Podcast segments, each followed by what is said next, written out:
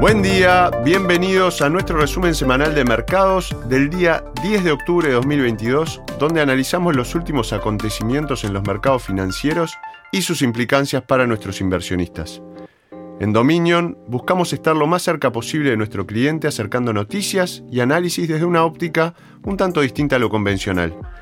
Santiago Queirolo, quien les habla, Sales Manager de Dominion, y este informe fue preparado por nuestro equipo de Dominion Asset Management en Londres. Durante la campaña de las elecciones presidenciales de 1992, James Carville, entonces estratega de la campaña de Bill Clinton, acuñó la frase Es la economía, estúpido.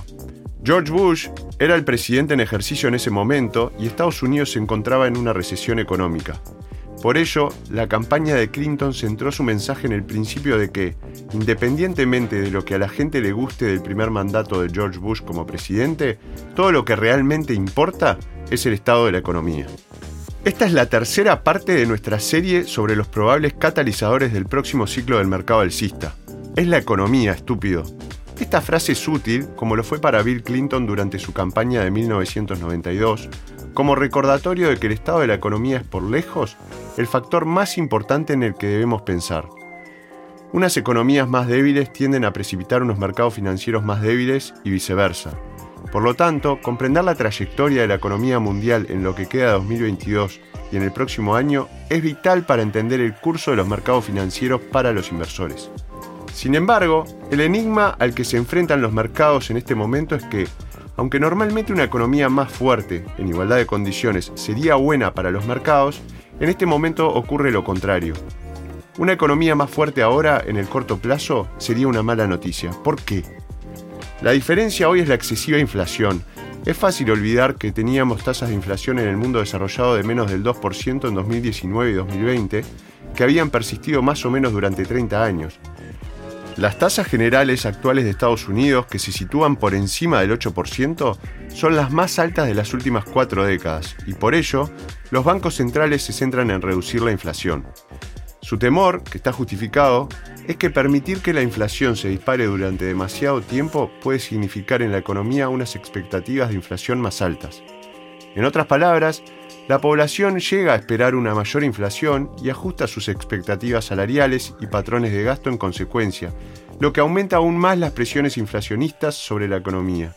Estas espirales inflacionistas pueden durar muchos años, década de 1970 a 1980, y causar graves problemas económicos. Por lo tanto, los bancos centrales quieren que la economía se ralentice para controlar las presiones inflacionistas y lo hacen mediante la subida de las tasas de interés. Esto nos deja con el mencionado enigma.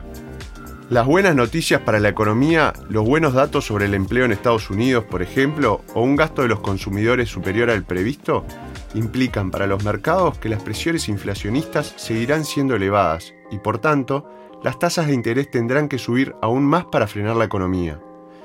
En este momento, unos datos económicos más fuertes de lo previsto sin un descanso correspondiente de la inflación son malas noticias para los mercados ya que implican una política continuada de los bancos centrales y unas tasas más altas. Esto hace que el último de nuestros catalizadores del mercado alcista sea el más complejo de discutir, ya que requiere un periodo de malas noticias antes de las buenas.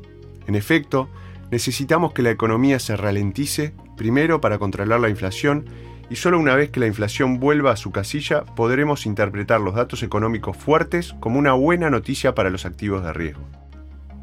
La noticia positiva en este frente es que, como comentamos la semana pasada, hay pruebas iniciales de que los precios de los insumos para la economía han caído en muchos casos de los máximos vistos a principios de 2022 y como tal deberíamos esperar que las presiones inflacionistas se reduzcan en los próximos meses con unas tasas de interés mucho más altas de lo que han sido en más de una década, esto debería, al menos en teoría, actuar como una pausa en la economía y traer la deseada desaceleración a corto plazo de la actividad económica necesaria para controlar la inflación.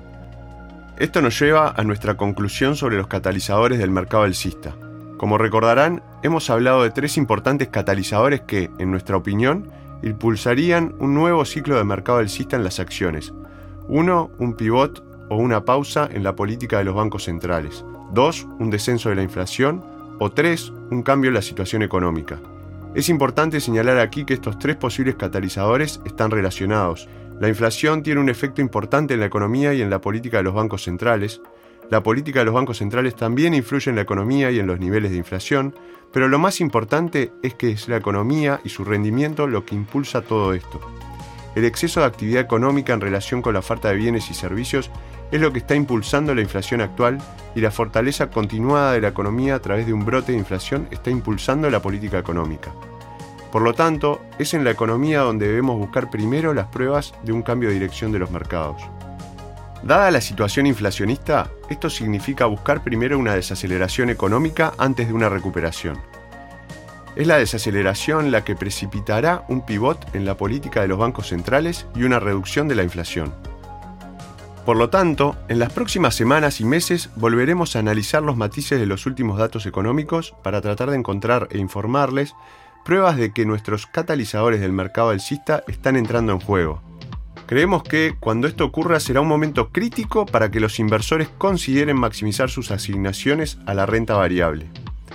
Mientras tanto, creemos que los inversores deberían seguir añadiendo inversiones de forma oportuna a estrategias específicas en las que la evaluación y la calidad sean los criterios principales al tiempo que siguen manteniendo polvo seco para seguir aumentando la exposición a la renta variable en los próximos meses antes de que comience el próximo ciclo de mercado alcista.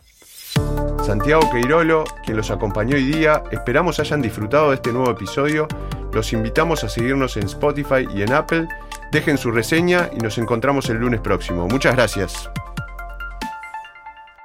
Las opiniones expresadas en este podcast pertenecen al autor en la fecha de publicación y no necesariamente a Dominion Fund Management Limited. El contenido de este podcast no pretende ser un asesoramiento de inversión y no se actualizará después de su publicación. Las imágenes, videos, citas bibliográficas y cualquier otro material de este tipo que pueda estar sujeto a derechos de autor se reproducen total o parcialmente en este artículo sobre la base del uso legítimo que se aplica a la información periodística y al comentario periodístico de los acontecimientos.